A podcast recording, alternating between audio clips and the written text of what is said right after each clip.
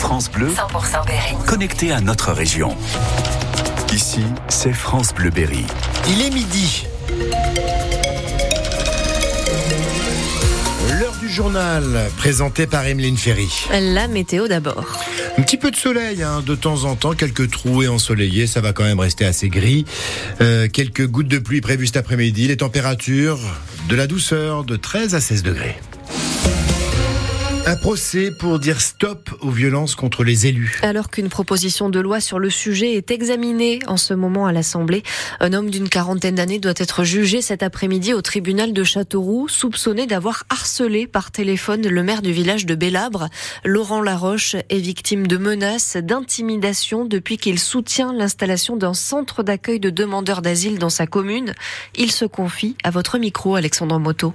J'ai moins de trémolo dans la voix, j'en parle de façon euh, plus sereine. Par moments, j'ai des coups de mots. Et pour se remettre du traumatisme de ces menaces, le maire de Bellabre a fait appel à un soutien psychologique. C'est pas toujours évident quand vous êtes la tête dans le guidon. Qui plus est parce que parler, euh, c'est pas forcément dans mon ADN. J'en ai eu vraiment besoin, ça m'a vraiment aidé. Mais à nouveau, des menaces lui sont adressées avec la diffusion en décembre 2023 d'un documentaire sur la chaîne parlementaire intitulé Bellabre, le village de la discorde, sur le projet de CADA, toujours lui. La diffusion a provoqué à la fois beaucoup beaucoup de soutien au niveau national, mais quand même encore des menaces, toujours verbales, en disant que je suis un collabo, euh, que je serai jugé un jour. J'ai toujours un peu une boule au ventre qui apparaît suite au premier traumatisme. Je n'ai pas peur des gens de Bellabre, j'ai peur d'un imbécile qui viendrait euh, poussé par des discours haineux faire un acte euh, irréparable sur ma personne. Aujourd'hui, Laurent Laroche est inscrit sur le fichier des personnes menacées avec un accès privilégié à la gendarmerie.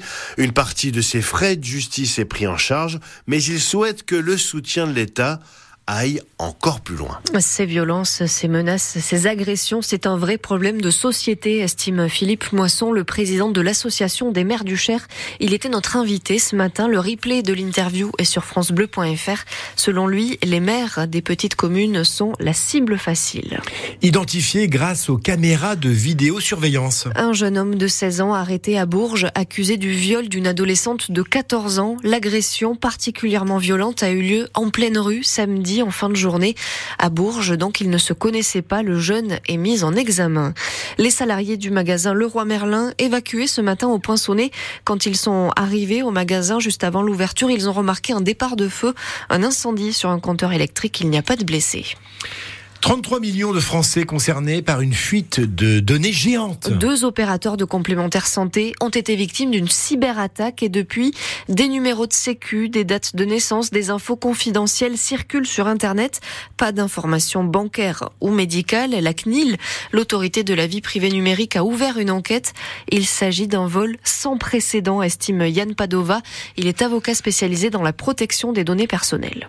C'est la première fois qu'il y a une euh, violation d'une telle ampleur. 33 millions, c'est un Français sur deux et à ma connaissance, c'est la plus grosse faille en France. Et ce qui va faire l'objet de l'enquête, là, c'est de voir si les mesures qui étaient en place, elles étaient proportionnées aux données qui étaient protégées et traitées Est-ce que c'était finalement adapté à la sensibilité des données? C'est ça qui va faire l'objet de l'enquête. Le risque pour les personnes est assez important, notamment de ce qu'on appelle des escroqueries, le phishing par exemple, ou l'usurpation d'identité. Soyez donc très vigilants. Si vous êtes concerné, vous devriez être contacté par Viamedis ou Almeris. Ce sont les deux organismes qui ont été victimes de cette cyberattaque. Ce ne sont pas des mutuelles, mais des sociétés qui gèrent le tiers payant.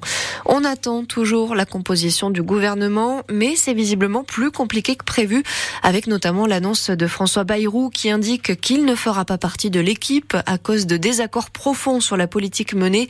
Le président du Modem, partenaire de longue date de la Macronie, met en cause une déconnexion entre les Français et le sommet de l'État. Selon lui, l'origine géographique des ministres ne permet pas d'être à l'écoute des Français.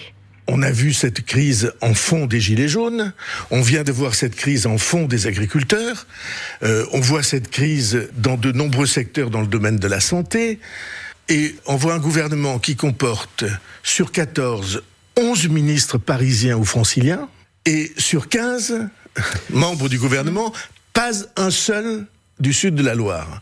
Tout ça crée un déséquilibre Et on attend toujours donc le remaniement. Une quinzaine de noms devraient encore être annoncés. Une star de la cuisine met les petits plats dans les grands. Le cuisinier Mohamed Chek lance sa gamme d'ustensiles de cuisson et pour les fabriquer, le gagnant de Top Chef choisit le Berry. Ses poêles et ses casseroles en inox vont être produites dans une entreprise familiale basée à Dior, tout près de Châteauroux. C'est la société CIS France et c'est un très joli coup de projecteur, Manon Klein. Bonjour, c'est Mohamed Chek. Aujourd'hui, je suis à Châteauroux pour visiter l'unité de production de ma collection d'ustensiles de cuisson. On le voit sur cette vidéo promo publiée sur YouTube. Le gagnant de la saison 12 de Top Chef était bien là. Il a d'ailleurs fabriqué lui-même une poêle sur cet appareil. Là, comme on peut le voir, euh, la cube est marquée.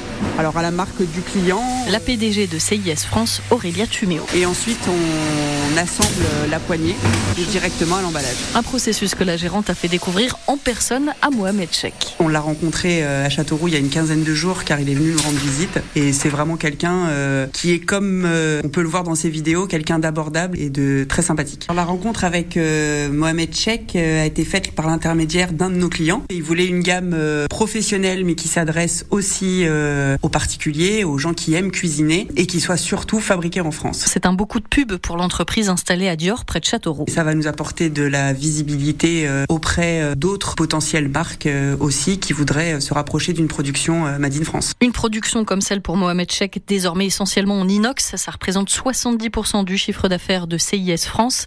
L'entreprise s'est lancée sur ce marché pourtant il y a seulement un an et demi.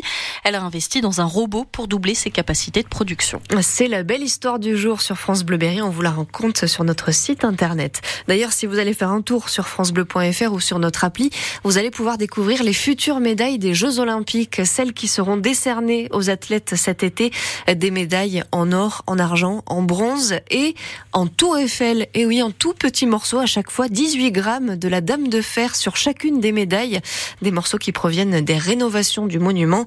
Ces médailles, vous pourrez aussi peut-être les admirer pour de vrai.